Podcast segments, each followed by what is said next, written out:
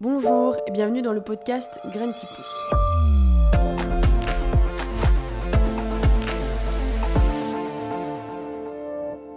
Dans ce podcast, vous découvrirez les bases de la PNL et comment elle peut vous servir pour vous révéler dans le monde personnel, mais surtout professionnel, notamment dans le cas de freelance. Pour ce troisième épisode, nous allons décortiquer ensemble les croyances limitantes. Pour m'accompagner sur le sujet, j'ai la chance d'avoir avec moi un professionnel dans le milieu, Michael Ballois. Donc avant toute chose, Michael, je vais te laisser te présenter. Eh ben, merci beaucoup déjà Alexia de m'avoir invité dans ton podcast. Je suis ravi de pouvoir participer à cette aventure avec toi.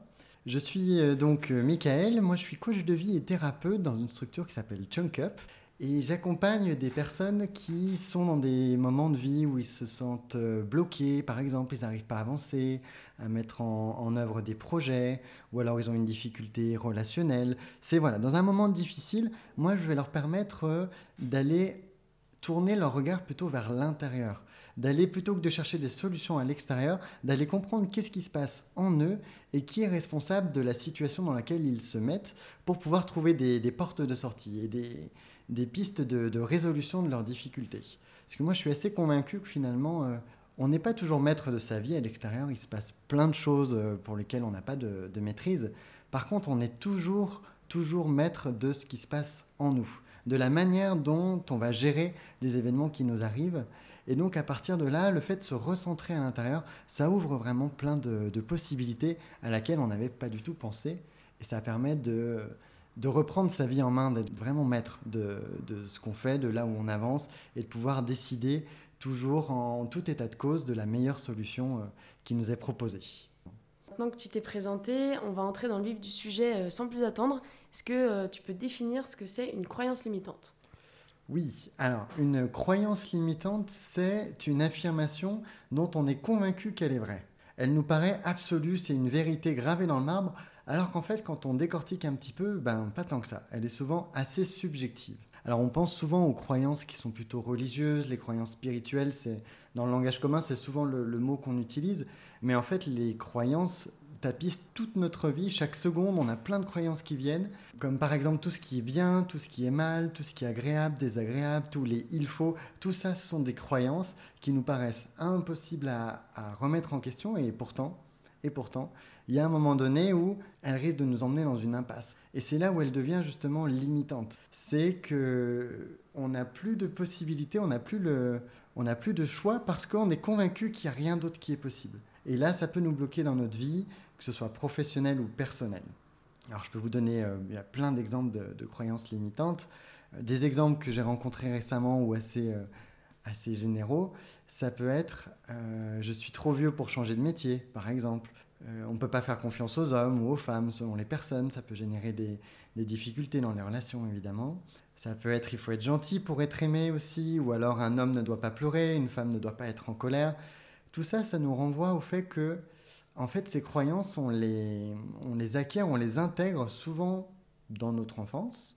Et ensuite, euh, dans notre adolescence et même notre vie d'adulte, ce sont des injonctions qui viennent de la part de, de personnes d'autorité. Alors au début, c'est les parents, les maîtres, les maîtresses, les profs, mais ça peut être aussi plus tard euh, euh, des chefs ou des personnes qu'on estime importantes. Et toutes ces croyances qu'ils ont bah, peuvent finalement venir s'intégrer à l'intérieur de nous. C'est vraiment des choses fixées, du coup, euh, dans notre tête, euh, figées. Tant qu'on ne les déconstruit pas, euh, ça reste tel quel. C'est totalement figé et à un moment donné, donc on va fonctionner avec ça. C'est utile à certains moments pour nous aider à avancer, pour nous aider à nous construire. Et à un moment donné, eh ben, elles vont commencer à être limitantes parce qu'en fait, elles sont en opposition avec des projets de vie, avec des envies qu'on a. Et on n'aura plus à ce moment-là la conscience qu'elle est subjective alors c'est peut-être la, grosse difficulté de ces croyances justement, c'est que on est tellement convaincu qu'elle est vraie que de base on n'arrive pas à la remettre en question. Du coup, si on suit ta définition, moi ce que je comprends c'est que les croyances limitantes, elles nous empêchent d'atteindre notre plein potentiel. Moi, en faisant quelques recherches, j'ai remarqué que les femmes étaient davantage touchées par ces croyances que les hommes. Tu en as parlé un petit peu avant. Donc, le cadre socioculturel, c'est vraiment un facteur de ces croyances? Alors oui, le, cadre socio-culturel joue, puisque ces croyances, il y en a quand même beaucoup qui viennent de, euh, de l'extérieur, qui viennent de notre éducation et de, du milieu dans lequel on vit. Après, par rapport au côté homme-femme, euh, je ne crois pas que les femmes soient plus sujettes, plus prédisposées à avoir des croyances limitantes que les hommes, pas du tout. Mais peut-être que cette recherche peut s'expliquer par le fait qu'on vit dans un monde euh, dominé globalement par des hommes, souvent, que donc il y a peut-être plus d'injonctions qui sont faites aux femmes, elles ont peut-être un poids plus important voilà, on le voit en ce moment avec la libération de la parole euh, des mouvements féministes, etc., qu'il y a vraiment un rééquilibrage euh, à opérer et, que du coup, c'est pour ça qu'on voit plus de croyances limitantes pour les femmes. Et une autre chose, je me dis, qui doit pouvoir jouer aussi, c'est que dans le milieu du développement personnel en général, on rencontre quand même beaucoup de femmes parce que, entre autres, hein, ça mériterait peut-être d'être creusé, mais elles sont plus à même de dévoiler leur vulnérabilité par rapport aux hommes et que tout simplement c'est peut-être elle qui en parle le plus en fait. Et les hommes en ont tout autant, mais ils les ouvrent un petit peu moins. Pour moi, quand j'entends les croyances limitantes, euh, c'est vraiment des, petites voix qui te rabaissent un peu euh, dans la tête. Ça me fait penser un peu au syndrome de l'imposteur, où enfin, pour moi, c'est vraiment un petit démon euh, qui, te, qui te tire vers le bas à l'intérieur. Est-ce qu'on peut comparer les deux?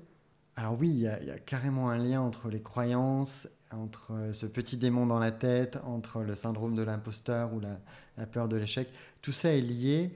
moi, je dirais que le, syndrome, le syndrome de l'imposteur, c'est une croyance en fait. Euh, faudrait, ça dépendra peut-être des personnes, la manière dont ça se traduit, dont ça se manifeste, mais derrière, il y a quelque chose du style bah, je suis pas assez fort, j'ai pas assez de diplôme, euh, j'ai, euh, je connais pas, je suis pas assez intelligent pour en parler.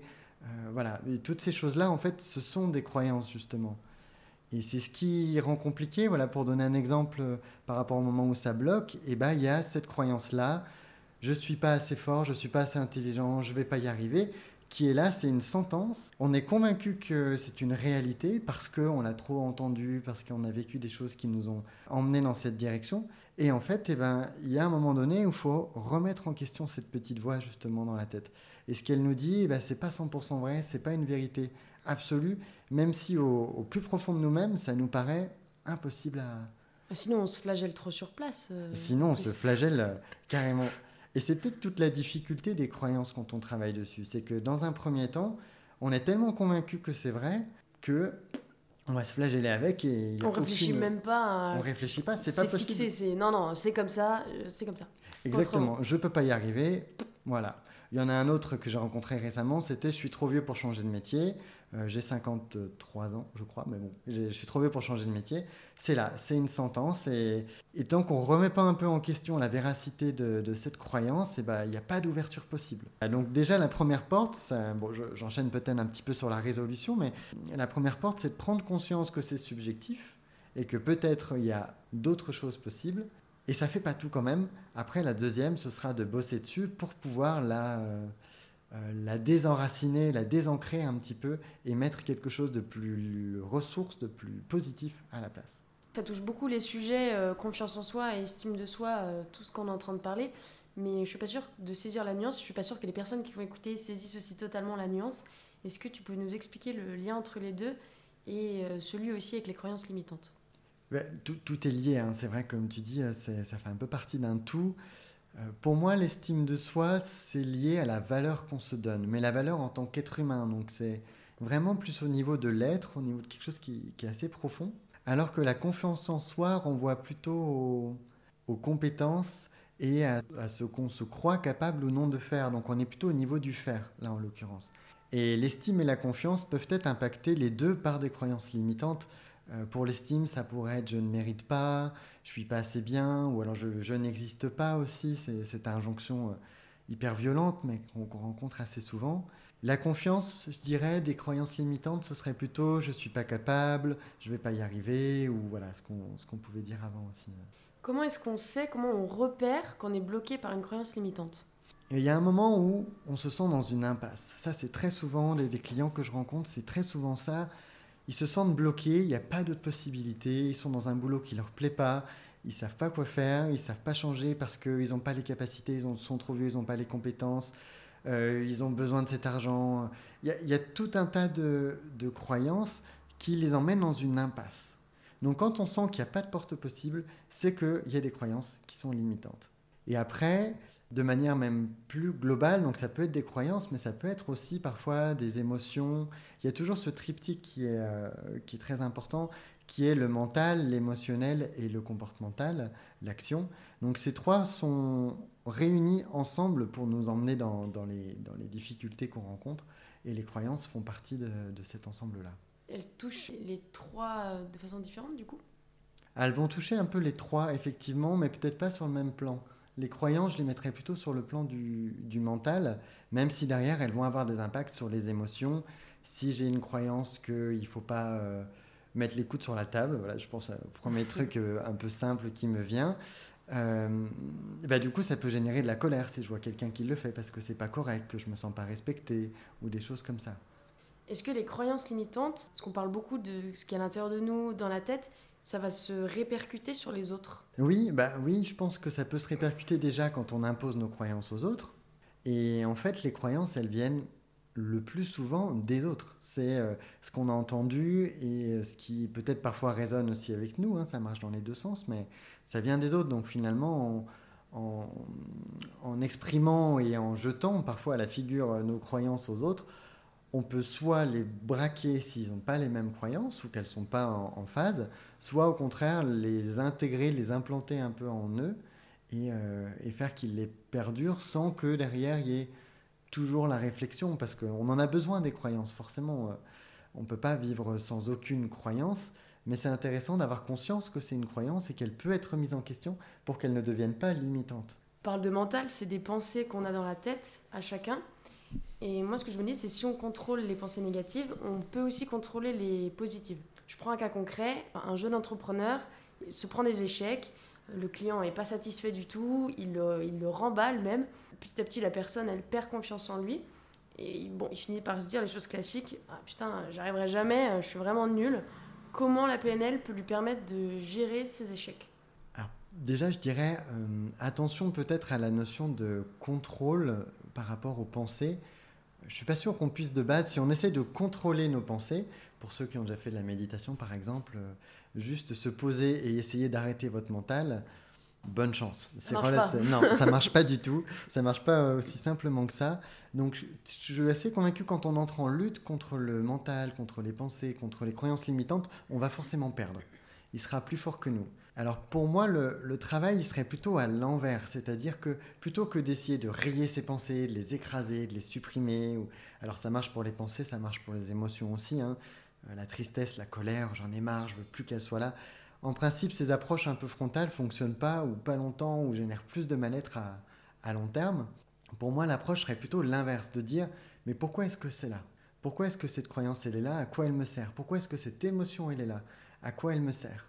Est-ce que finalement elle me veut du mal?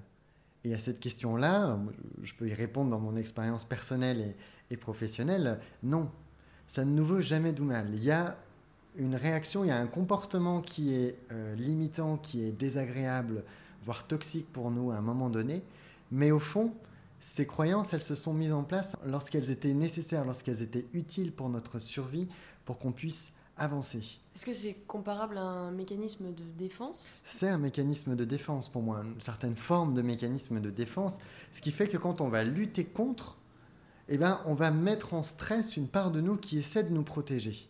Et du coup, on génère un conflit intérieur, on génère encore plus de, de, frustration, de souffrance, et on vient renforcer la part de nous qui ne se sent pas écoutée et, qui essaie de lutter euh, même, euh, même contre nous-mêmes au final.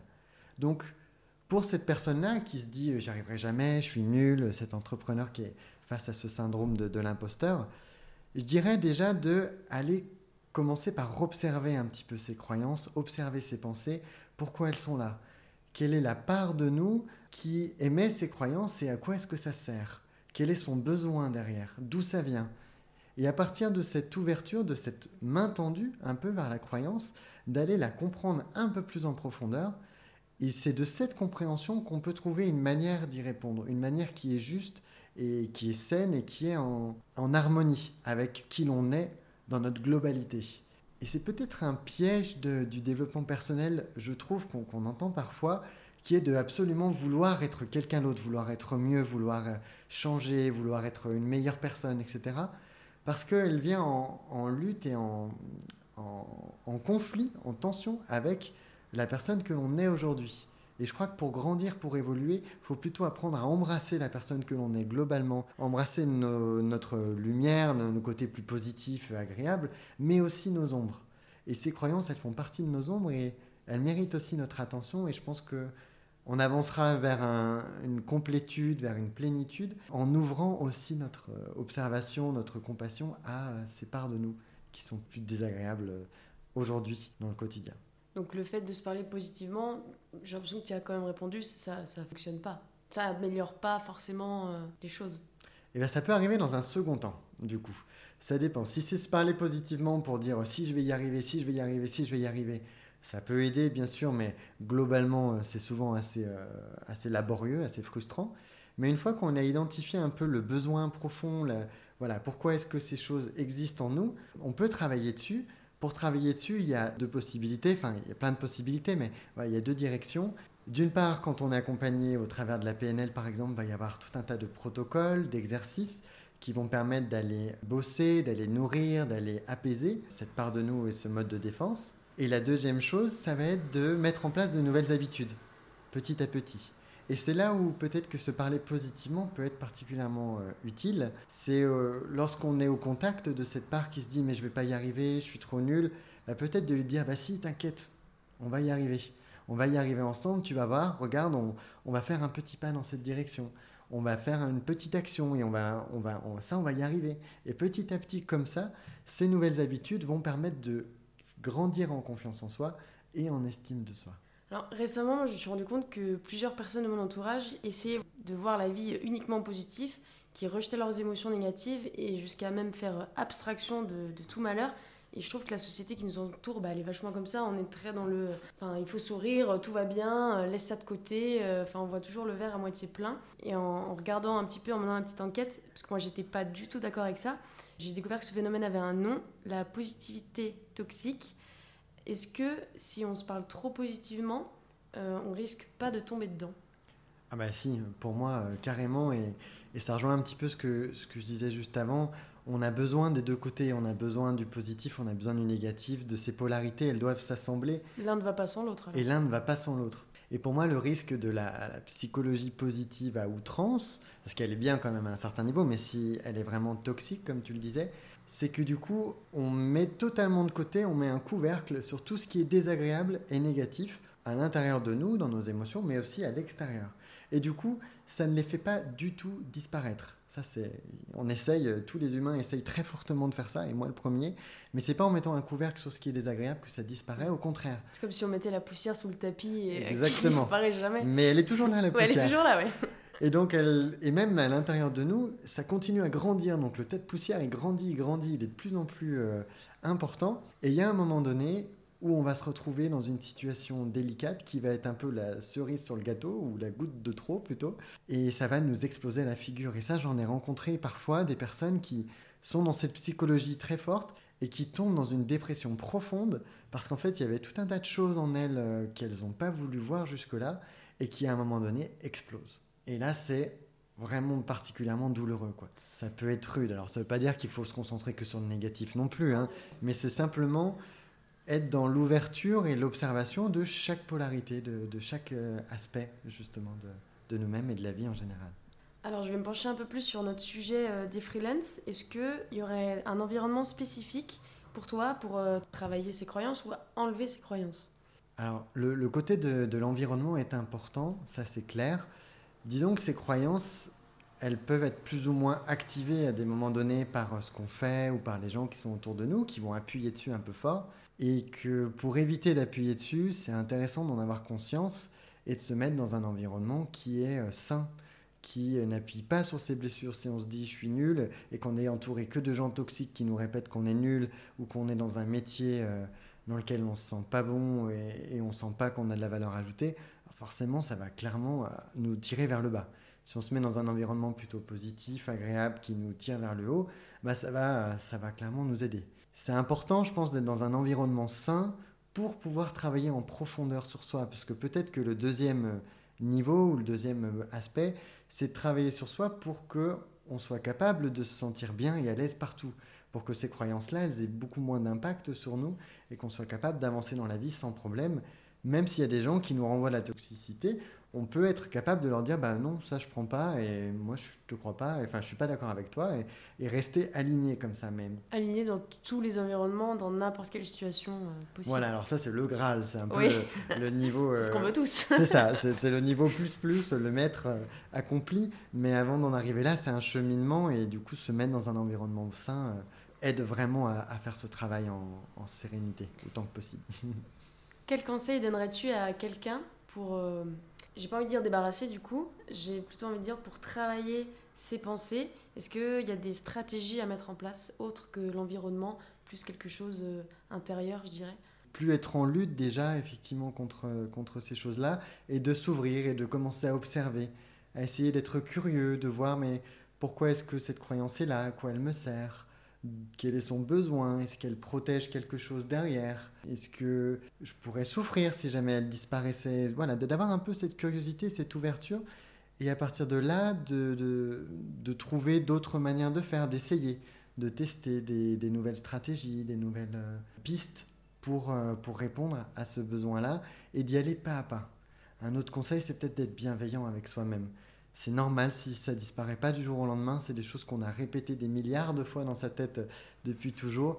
Donc y aller pas à pas, se faire confiance autant que possible, mais en tout cas euh, se laisser le temps d'avancer sereinement. Est-ce que tu penses qu'une personne peut commencer ce travail un peu toute seule, pas entièrement, mais qu'elle peut faire un peu de son côté un cheminement pour y arriver?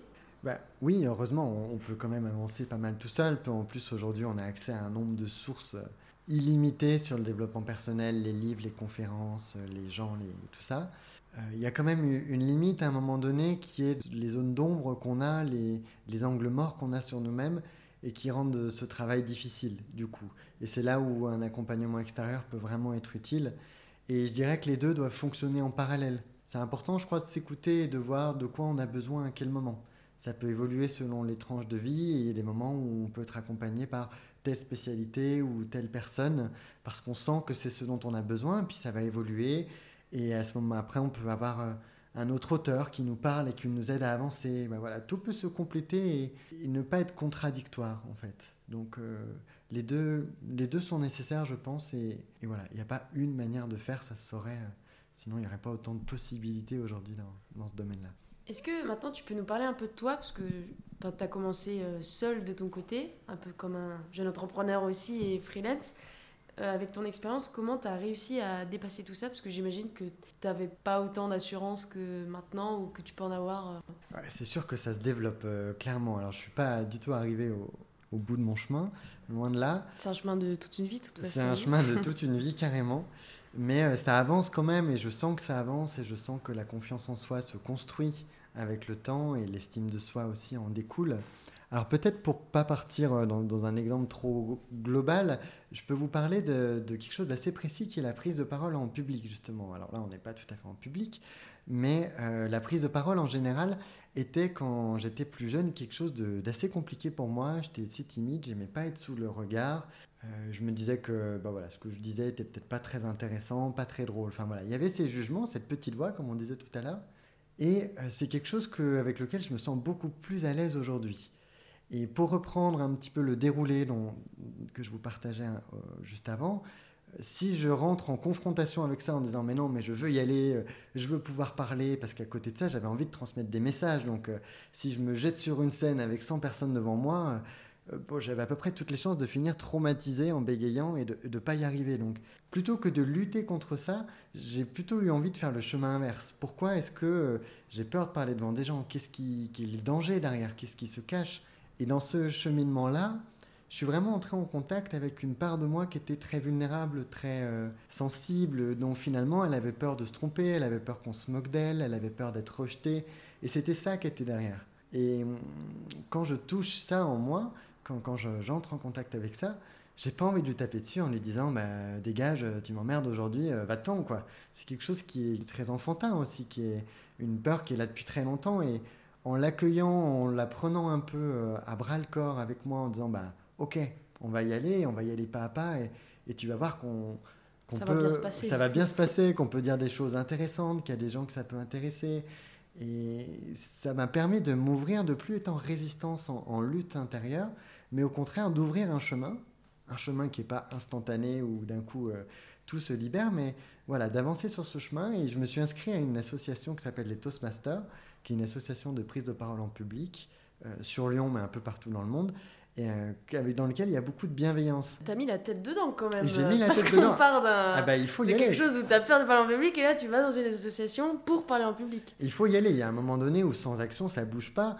mais plutôt que d'y aller en forçant, eh ben j'y vais pas à pas, petit à petit. Et cet assaut, elle permet de s'exercer en parlant devant des gens, mais sans attente, sans objectif. Il y a des personnes qui sont euh, des professionnels de la prise de parole en public et il y en a qui au contraire sont vraiment très timides ou, ou qui ont beaucoup de difficultés. Et du coup dans ce public là, eh ben ça permet de s'exercer, de s'entraîner, de prendre confiance. Puis à un moment donné, quand je le sentais, j'ai commencé à faire une conférence. J'ai pas dormi pendant deux jours. Sincèrement, euh, dans deux jours, j'étais stressé comme une pile. Euh, j'ai répété euh, devant des amis intégralement ma conférence. Enfin voilà, j'ai pris le temps de, valider que je me sentais prêt. Ça s'est plutôt bien passé, avec des bugs, etc. Là aussi, bienveillance avec soi. Et puis la fois d'après, ben, j'en ai fait un peu plus. Et, et petit à petit, je sens que ça devient naturel et que je suis à l'aise et que j'ai beaucoup moins peur de me planter, que ça se développe aussi, cette confiance. Donc voilà un peu le, cheminement que j'aime proposer et qui parle, euh, en tout cas en termes de développement personnel. Sans action, ça ne change pas, ça ne bouge pas. Tu as raison, sans action, ça ne bouge pas. Je vais peut-être pas assez insister là-dessus, mais il y a un moment donné où il faut avancer. Pas à pas, petit à petit, mais la seule chose dont on soit sûr, c'est que si on ne fait rien, rien ne bougera. Eh bien, nous arrivons à la fin de ce troisième épisode Graines qui poussent. Merci, euh, Michael, pour euh, tes éclaircissements sur le sujet du jour. Merci de votre écoute. Merci, Michael. Et à bientôt pour planter d'autres petites graines.